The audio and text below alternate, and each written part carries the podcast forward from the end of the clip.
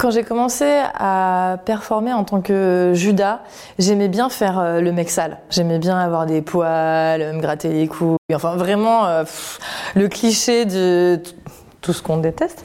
Plus les années passent, plus j'essaye d'être un joli garçon, on va dire. Je suis fier d'être gay. Asexuel. Drag queen. pansexuel, aromantique. Une femme transgenre. Et je suis fier d'être moi. Je suis Judas la Vidange et je suis fière d'être drag king.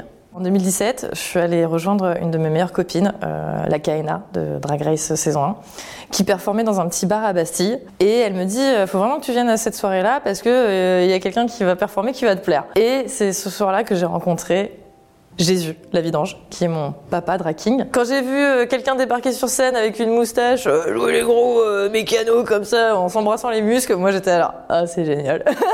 ah j'adore cette personne, je veux que ce soit mon ami. Je lui ai surtout demandé de m'apprendre en fait, parce que je trouvais ça très cool. Je trouve ça, moi le drag, c'est une source de divertissement énorme, c'est du fun, c'est beau. Je m'appelle Judas la vidange parce que Jésus, quand il m'a dit si tu veux être mon fils, va falloir que tu trouves un nom qui soit dans la Bible. Et j'ai fait genre, ah putain, je l'ai pas lu.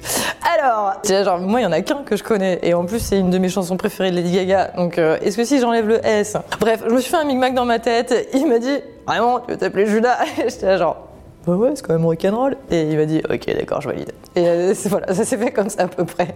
Et la vidange, parce que lui était euh, mécano. Pas moi, pas du tout. Moi, je mécanique. je- En tant que Judas, euh, je préfère qu'on me genre et, je demande aux gens qu'on me genre en il, qu'on dise performeur, qu'on dise un artiste, parce que ça fait partie intégralement du personnage. J'ai aucun problème avec mon genre féminin en civil, mais c'est vrai que dès que j'ai la moustache, je suis un peu genre, hé les gars, j'ai fait un effort, s'il vous plaît, vous aussi.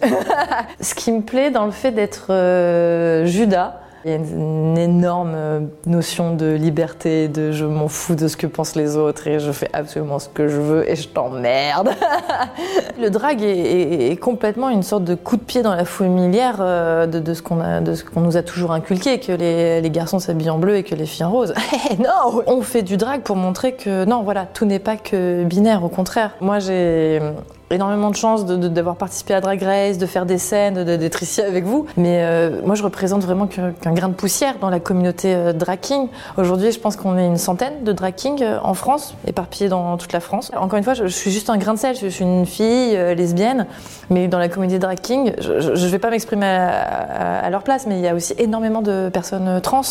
Et le drag leur permet de monter sur scène et de, de dire ce qu'ils peuvent pas dire dans leur vie de tous les jours. Et c'est exprimer soit la- leur douleur, soit, soit leur euphorie, soit, euh, soit leur souffrance.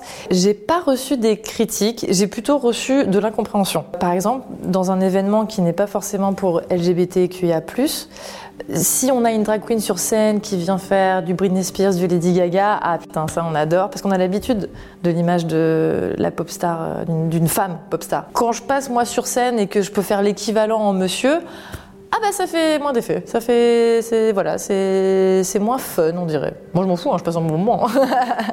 c'est un- juste du fun. Moi j'ai toujours, enfin voilà, j'ai toujours vu ça comme du fun et sachant que c'est hyper politique. hein, ça c'est un mot que j'ai pas encore dit. C'est que le, drag est hyper politique. On remet en question euh, beaucoup de choses qu'on nous a inculquées dès notre plus jeune âge. J'ai choisi plutôt la manière douce et j'ai choisi aussi la manière euh, un peu plus rock'n'roll et fun de montrer que je ne peux être pas qu'une fille.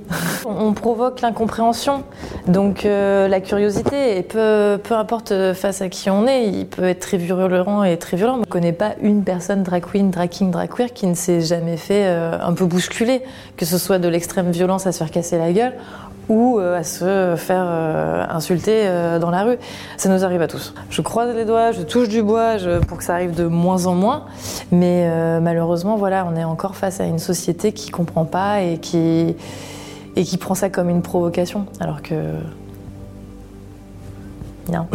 si vous voulez pas comprendre pourquoi ce garçon aime se maquiller, porter des talons, pourquoi moi j'aime bien faire ma moustache et faire du rock'n'roll, laissez-nous. Moi je vous laisse, alors laissez-nous faire notre bise. Je pense que pour euh, faire évoluer les mentalités, il faut savoir parler aux gens qui ne connaissent pas et à tous les âges, de toutes catégories socio-professionnelles différentes. Je pense que oui, c'est important que des drag queens euh, aillent lire des contes pour enfants parce qu'il y a un côté féerique et enfin Le premier message qu'on fait passer à un petit tête qui vient de débarquer sur, Terre, c'est mais en fait, fais ce que tu veux. Si, si tu as envie de porter une, robe, un pantalon, euh, et que tu as peur du regard des autres, regarde-nous. On a survécu. Tu peux y arriver aussi. Je pense que oui, il faut aussi qu'il y ait des animations drague, par exemple pour les personnes âgées euh, dans les EHPAD. Je pense qu'il faut euh, mettre un peu de toutes ces paillettes là où euh, la vie peut, être compliquée pour certains et certaines. Et je pense qu'il faut sortir aussi du système où l'homme a le pouvoir surtout. Si j'avais un conseil à une fille ou autre qui veut faire du draking, c'est Enlève l'enveloppe, ma chérie. Enlève l'enveloppe. Ne t'inquiète pas, ça fait pas peur. On va, on va bien prendre soin de toi. C'est une autre manière de se voir. Déjà, le simple fait d'avoir une petite moustache et de, ne plus avoir de sein, tu vas faire oh là là, mais c'est beaucoup plus léger. Faut pas se poser trop de questions non plus. Moi, je vous invite à venir voir des shows euh, dans tous les quatre coins de la France qu'il y a. Moi, je vous invite à participer à des ateliers draking parce qu'il y en a aussi. Le drag est un art qui est tellement original, qui est tellement créatif. Et en France, on a vraiment des pépites et des trésors. On a du public, mais on peut en avoir encore plus. Et c'est ce genre de spectacle qui fait évoluer les mentalités. Donc, euh, j'invite juste les gens à venir avec leurs enfants ou non voir des shows drag. Il se passe quelque chose en ce moment, faut l'admettre. Donc, venez nous voir sur scène.